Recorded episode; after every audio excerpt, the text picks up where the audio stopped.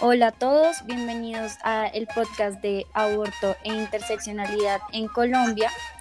Eh, este es nuestro primer episodio con las invitadas Ana María Ruiz, estudiante de Derecho de séptimo semestre de la Universidad del Rosario, y María Antonia Cote, politóloga de la Universidad Javeriana. Eh, lo vamos a estar liderando Gabriela Barrera y Elisa Paredes.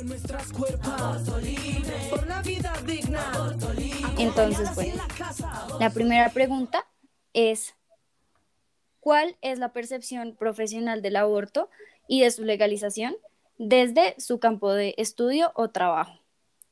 Bueno, yo primero quisiera decir que, pues en primer lugar, me gusta aclarar que la discusión en el aborto, en mi concepción, no radica como en el aborto como tal, sí, sí como, es decir, la, como la acción de practicar un, procedimiento quirúrgico para interrumpir el, el, embarazo de manera voluntariamente, sino que es más como la, como la posibilidad de que la mujer tome una decisión voluntariamente sin agentes externos como es eh, el Estado, como es la iglesia, como lo son sus familiares. Entonces, primero sí quisiera como partir de qué entiendo yo por aborto o más bien eh, la interrupción voluntaria del embarazo. Eh, ahora sí, ya más, eh, más metido, digamos, eh, en el derecho o en la jurisprudencia ya como profesión, pues yo siento que el derecho permea todo el aborto, desafortunadamente. Voy a explicar después, pero sí siento que, pues primero, em, la mayoría, digamos, de procesos o desarrollo legislativo o desarrollo judicial que se ha hecho del aborto viene desde la Corte Constitucional y probablemente las personas que promuevan una demanda de inconstitucionalidad tienen que estar lideradas por abogados. Entonces siento que por ese lado, eh, siento que la carrera y más bien el abogado como persona, siento que involucra, pues se, involucra mucho. Si quieres, María Antonia, continúa. Dale, Mari. Y apenas vuelva Ruiz, pues seguimos. Listo. Entonces, bueno, eh, me parece muy importante lo que estaba diciendo eh, Ana María, digamos, yo me recojo eh, y es diferente porque es de la ciencia política, digamos que ha habido concepciones muy amplias y muy diferentes de cómo entender, analizar, digamos, ya legislar sobre la interrupción voluntaria del embarazo. dentro, de la, dentro de la ciencia política, como digamos, pues, hace parte del, del, campo de las ciencias sociales. Eh, las opiniones, pues obviamente son muy divergentes, eh, pero alrededor de los debates, por ejemplo, dentro del feminismo, ha sido muy importante una concepción eh, que ha hecho fundamental, digamos, el, el derecho al aborto em, y que va muy ligado con los fundamentos, sobre todo del postestructuralismo de la de la ciencia política y es que lo personal es político. En la medida en la que lo personal es político, el aborto en sí es político eh, y tiene como esta doble em, característica, ¿no? Es ambivalente. Obviamente hace parte de un ámbito totalmente privado, íntimo de las mujeres, em, pero al mismo tiempo y es un hecho con el que también se ha, digamos, eh, cometido control sobre el cuerpo de las mujeres. Entonces ahí entra, digamos, algo muy importante dentro de la ciencia política eh, y bueno, también dentro de todas las ciencias sociales, como el padre de las ciencias sociales, que es Foucault, él habla sobre el control de los cuerpos. A las mujeres, eh, históricamente, se les ha controlado el cuerpo desde, desde múltiples maneras y una de las formas del control de cuerpo, evidentemente relacionado con las expectativas y estereotipos de maternidad, eh, ha sido pues el tema del aborto.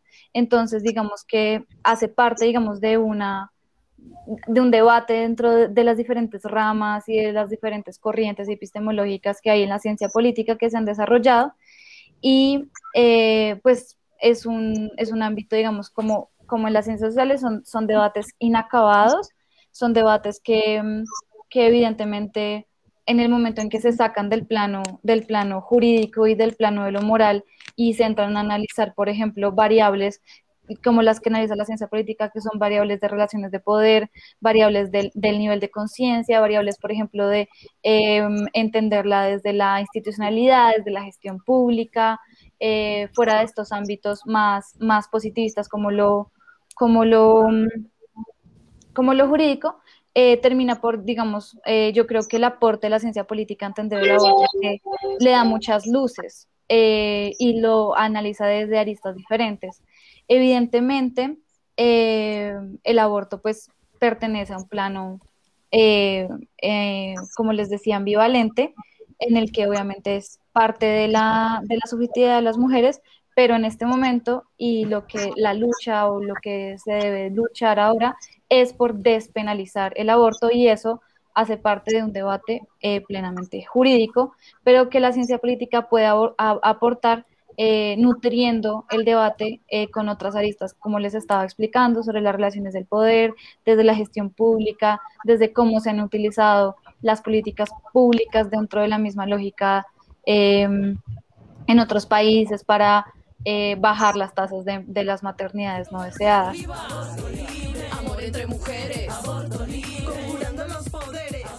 Ahí vi que también pues ya pudo entrar Valentina, creo que Ana está teniendo problemas de conexión, pero bueno, vuelvo a repetir la pregunta para que Valentina también la pueda repetir, eh, pues contestar y es, ¿cuál es la percepción profesional del aborto y de su legalización desde el campo de trabajo, digamos en este caso la jurisprudencia?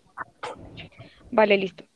Eh, en cuanto a una percepción jurídica, eh, se puede observar que en varias sentencias, mm, no me acuerdo el número de la sentencia, pero sé que es del año 2006, se estableció que el aborto y el derecho a interrumpir eh, un embarazo podría ser dada bajo tres causales. Son tres causales que normalmente se conocen. Son la causal de cuando la salud de la madre está en riesgo, cuando es por medio de una violación o cuando el feto viene con malformaciones. En cuanto a la primera causal, es una causal que es demasiado ambigua, puesto que no se refiere solamente a una salud y es un problema del legislador en cuanto a la salud solamente física si también nos referimos a la salud psicológica de una madre para traer un hijo no deseado o una madre que no está preparada para traer a un hijo al mundo o no tiene las condiciones para hacerlo. Eh, bajo la segunda causal, que es bajo la violación de la madre, actualmente eh, existen muchos casos que aún así son judicializados por pues, la justicia penal, puesto que está establecido en el Código Penal eh, el aborto como un delito. Entonces, aún así, hay demasiadas niñas judicializadas hoy en Colombia por abortar, incluyendo esta causal, y pues bajo la última causal suele ser de bastante discusión, ya que mm, en muchas ocasiones se piensa que este tipo de malformaciones no impide la vida digna de del niño o del ser humano que se va a formar. Vamos con la siguiente pregunta. Ya escuchamos un poco lo que ustedes decían a partir del campo profesional de ustedes y queremos saber si ustedes consideran que la ley actual sobre el aborto en Colombia tiene las interseccionalidades correctas eh, de la mujer en el país, es decir, si tiene las bases correctas o qué es lo que piensan ustedes ya desde un punto un poco más profesional y personal, como teniendo los dos en cuenta. Sí, sí, digamos, se incluyen las, las interseccionalidades, se tienen en cuenta como las diferentes realidades de las mujeres en Colombia dentro de esa ley. Bien, eh, analizando la situación del país, es más que obvio que estamos en una realidad bastante desigual. Por lo tanto, al momento de que el legislador, tanto como en el aborto como en otro tipo de leyes, lo que hace es basarse en un concepto muy ambiguo de la realidad colombiana. Em, es un tema que indiscutiblemente tiene mucha cantidad moral y ética dentro de la creación de la norma. Eh, como lo podemos observar, existe jurisprudencia al respecto, jurisprudencia que de igual manera tiene mucho salvamento de voto, es decir, la explicación del por qué se vota en contra o a favor. De igual manera, no es muy difícil decir que el aborto pueda ser discutido legalmente por legisladores hombres, eh, puesto que es más una acción de, de la mujer y de su cuerpo de, ser una incubadora de nueve meses, de tener, un, de tener un ser humano, una vida posible dentro de la misma. Así que más allá de un concepto biológico, la ley toma más en cuenta un concepto ético y moral, es el aborto y de esta sistematización y tabú que se le ha impuesto al mismo. Así que no se tiene en cuenta todas las realidades colombianas de, la mujer que eh, existen diversos tipos de violaciones, hay incluso violaciones que no se conocen, que una mujer con su esposo incluso dentro del hogar puede ser violada. Entonces, este tipo de realidades no se tienen en cuenta al momento de crear la norma y tampoco al momento de hacer una regulación específica sobre el aborto. En segundo punto, tampoco se tiene en cuenta el hecho de de que existe el aborto en clínicas clandestinas y se basan más en el hecho de querer salvar una vida posible que en el hecho de que hay miles de mujeres que mueren en clínicas de aborto clandestinas. Eh, yo diría que no, eh, y me voy a remitir como a un ejemplo y son las mujeres campesinas, digamos, como relacionarlo con la interseccionalidad. Y bueno, en primer lugar, son mujeres que digamos, la violación, digamos, que es una de las tres razones que sí se permiten, eh, está en lugares cerrados, en lugares con familias, probablemente su papá, su, su tío. Entonces, no, primero, digamos que creo que esa es una problemática. La segunda problemática, creo que la, la sentencia, digamos, que les comentaba, que penaliza el aborto en tres situaciones, está hecha para mujeres blancas, para mujeres urbanas para mujeres que saben leer, para mujeres occidentales. ¿sí? Siento que para los campesinos no es una sentencia y, mucho menos para eh, las mujeres campesinas. ¿sí? Em, primero, porque primero no conoce la existencia de una sentencia donde puedes penalizar, donde no puede, o ella no sabe que no puede ir a la cárcel por ser violada, por ejemplo, y por abortar siendo eh, pues violada. Y segundo, la posibilidad de que se haga una prueba de embarazo es mínima. La posibilidad de trasladarse a una zona donde pueda practicar el aborto es mínima. Eh, también creo que mm, si tuviera, la capacidad de por lo menos, no sé, trasladarse a Bogotá, conociendo que existe una despenalización del aborto en ciertos tipos de casos, pues un aborto clandestino es caro y cuesta y tampoco creo que una mujer en Colombia tenga los recursos económicos necesarios em, campesina para poderlo hacer. Entonces, lo que les digo, como para concluir mi, mi respuesta, siento que la despenalización del aborto en los tres casos de la sentencia 355 del 2006 va dirigida a un tipo de mujer que pueda, que tenga plata, básicamente, que sepa la existencia de esta sentencia. Entonces siento que no, no, en conclusión, no. Y seguimos con María Antonia. Eh, sí, yo me recojo mucho en lo que, en lo que estaba diciendo Ana María. Siento que la, la interseccionalidad es algo que obviamente no, no cumple las, la, estas causas. Evidentemente, digamos, hay que ponerlo en perspectiva. Es un avance, es importante, pero eh, sí es para ciertos tipos de mujeres. Creo que, creo que Ana María lo dijo muy bien, sobre todo en lo campesino, en el acceso rural, y es, estamos hablando de que el aborto es un tema de salud pública, es un tema, eh, digamos, que atañe a la, a la salud, y si, digamos, el, más o menos el 80% de Colombia no tiene acceso eh, a, a, un sistema de salud que no sea un centro médico que presta los servicios primarios, evidentemente menos va a poder prestar eh, un, un, servicio digno de interrupción voluntaria. Eh, sobre también otros tipos de interseccionalidades, obviamente la clase, lo que decía Ana María, es para mujeres blancas y y digamos como que puedan y tengan como la capacidad económica para hacerlo, porque aparte no, no es barato.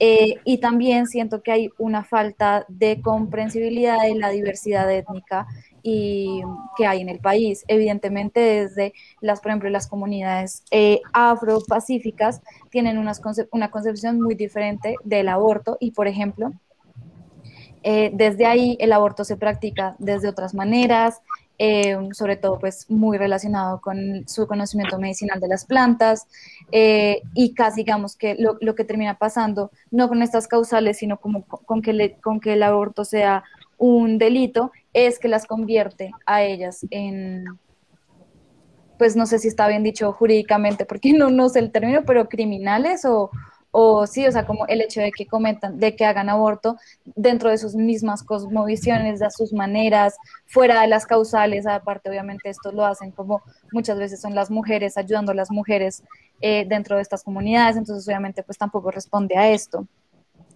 Y otra parte, eh, yo creo que es muy importante señalar y es que evidentemente es, es muy difícil de comprender la interseccionalidad eh, desanclada del problema cultural, y sí, como el de la cultura colombiana. Entonces, evidentemente, eh, cuando hablamos de interseccionalidad, no, solamente estamos hablando de todas estas variables que se conjugan, eh, raza, género, edad, rural, urbano, si es una persona con capacidades diversas o no, sino también estamos hablando de de comprender las subjetividades también regionales, de comprender que además de todo estamos en una en, una, en un país totalmente machista y, clasista. Entonces, obviamente, eso hace que el acceso, o sea, puede que la ley exista, exista pero el acceso a esto, pues obviamente no, no cumple con la, con la interseccionalidad.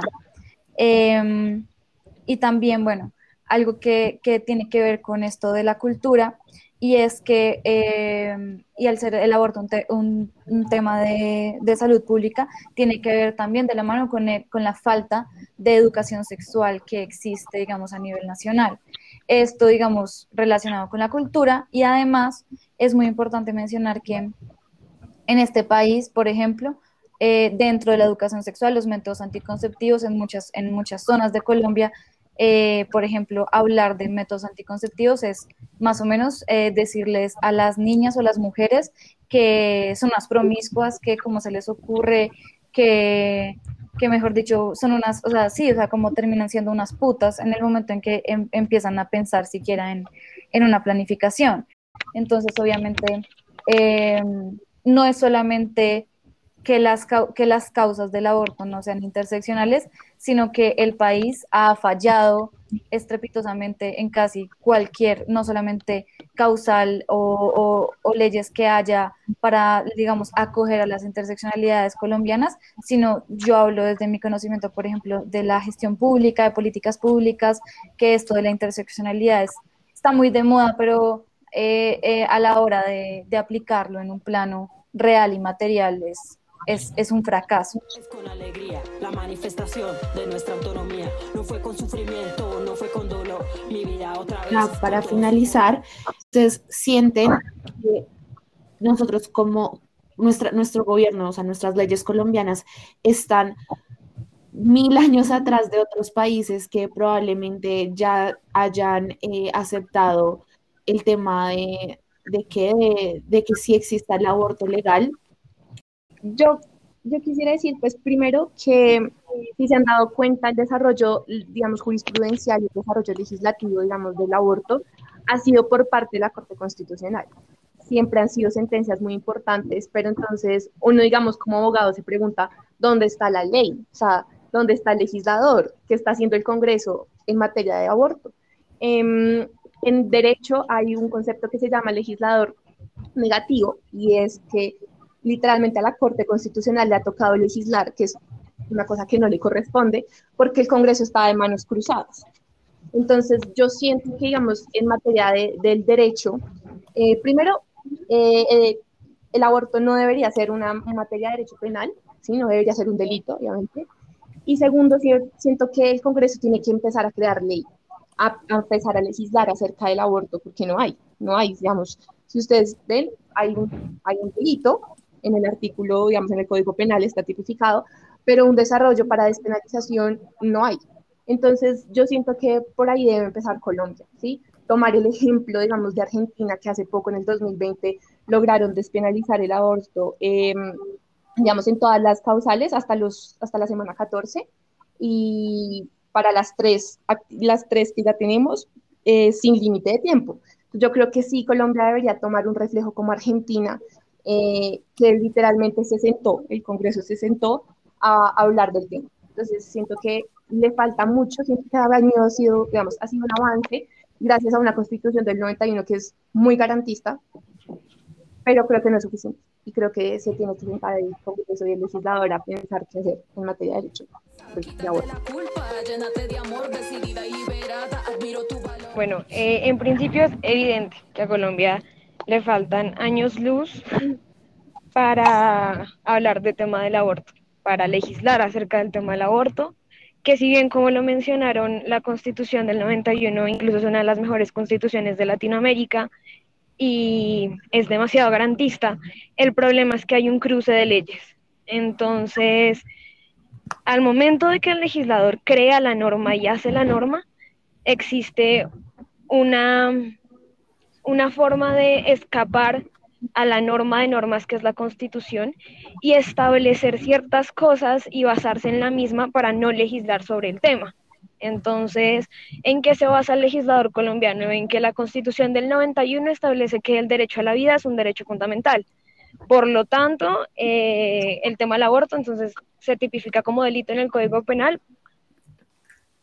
El derecho tutelado es el que va a ser protegido a, a favor del aborto. No solamente tomar el ejemplo de Argentina, porque si bien es un contexto latinoamericano muy cercano, es importante también tomar ejemplos que llevan mucho tiempo ya con el aborto legal, seguro y gratuito, que son países europeos, en los que inclusive en Canadá, por ejemplo, se ve una disminución de las tasas del aborto eh, en el momento en que se vuelve legal, seguro y gratuito, porque acá en Colombia lo que sucede con el legislador en muchas ocasiones es que es muy mm, moral, es muy, estamos ligados mucho aún a una, a una división de Estado y religión que aún existe. Entonces, evidentemente nos hacen falta años luz para poder legislar sobre este, un tema de salud pública y un tema de, de salud hacia la mujer. Sí, eh, no, pues yo obviamente hablo desde, desde mi formación como politóloga. Eh, yo evidentemente creo que, que tiene que haber eh, mucho trabajo y donde tiene que haber muchas reestructuraciones, porque así como decían las compañeras, estamos años luz eh, no solamente estamos a luz, eh, años luz en materia judicial, sino también en materia educativa, de políticas públicas. Eh, yo sé que he sido repetitiva con esto, pero yo siento que, que los pequeños cambios, o la capacidad institucional, digamos, puede hacer cambios en, en esto. Entonces, por ejemplo, yo pensaba también en, en la importancia de políticas públicas de educación sexual y reproductiva. También, evidentemente, el aborto no, no es solamente un tema eh, de, de, decidir, o sea, de solamente decidir, sino todas las consecuencias que traen consigo. Entonces, también, obviamente, como fortalecer, fortalecer todo el acompañamiento psicológico, el previo y el después, eh, las secuelas, digamos, que pueden llegar a tener. Entonces, todo todo un acompañamiento que, que en este momento es débil, eh, democratizar, digamos, el acceso, porque ahorita las, las prestadoras del servicio en este momento son, son privadas, aunque se puede acceder a, desde, el, desde el sistema de salud, evidentemente es mucho más complejo. Entonces, digamos, las prestadoras están muy centralizadas, están en ciudades grandes, estoy hablando de, de Profamilia, de Oriéntame, estas, o sea, obviamente no existe Oriéntame en, en municipios como Vista Hermosa, Meta, por ejemplo, que yo he, yo he trabajado allá. Em, em, entonces creo que eso, digamos, hace falta como una democratización al acceso. Y hay una frase que se me vino a la cabeza que dice, no morir en, en un aborto es privilegio de clase. Entonces, claro que em, hace mucha, hace mucha falta también eh, que desde abajo, desde la descentralización, eh, a un nivel regional, municipal, eh, haya acceso no solamente al aborto, sino a conocimientos de los procedimientos, de cómo, de cómo también afrontarlo en una manera pues psicosocial, o sea, un montón de cosas que creo que también estamos muy, queda, muy quedados como país todavía en eso. Liberamos nuestras cuerpas. Es el aborto libre una respuesta de alivio y de fiesta, historia y resistencia. Muchísimas gracias a todas por su participación en este podcast. Eh, siento que salieron aportes muy interesantes y a las personas que nos estén escuchando, por favor quédense para escuchar los siguientes dos capítulos de aborto e interseccionalidad eh, que van a estar también muy interesantes. y muchas gracias a las participantes de este primer capítulo. No es delito, aunque el clero piense distinto. No te haces menos, dama, les clavamos la daga. Con potestad mi voz vengo a levantar. Este es mi juicio, nada que penaliza. Aborto la idea de que opines en mi cuerpo. Recuerda que soy yo quien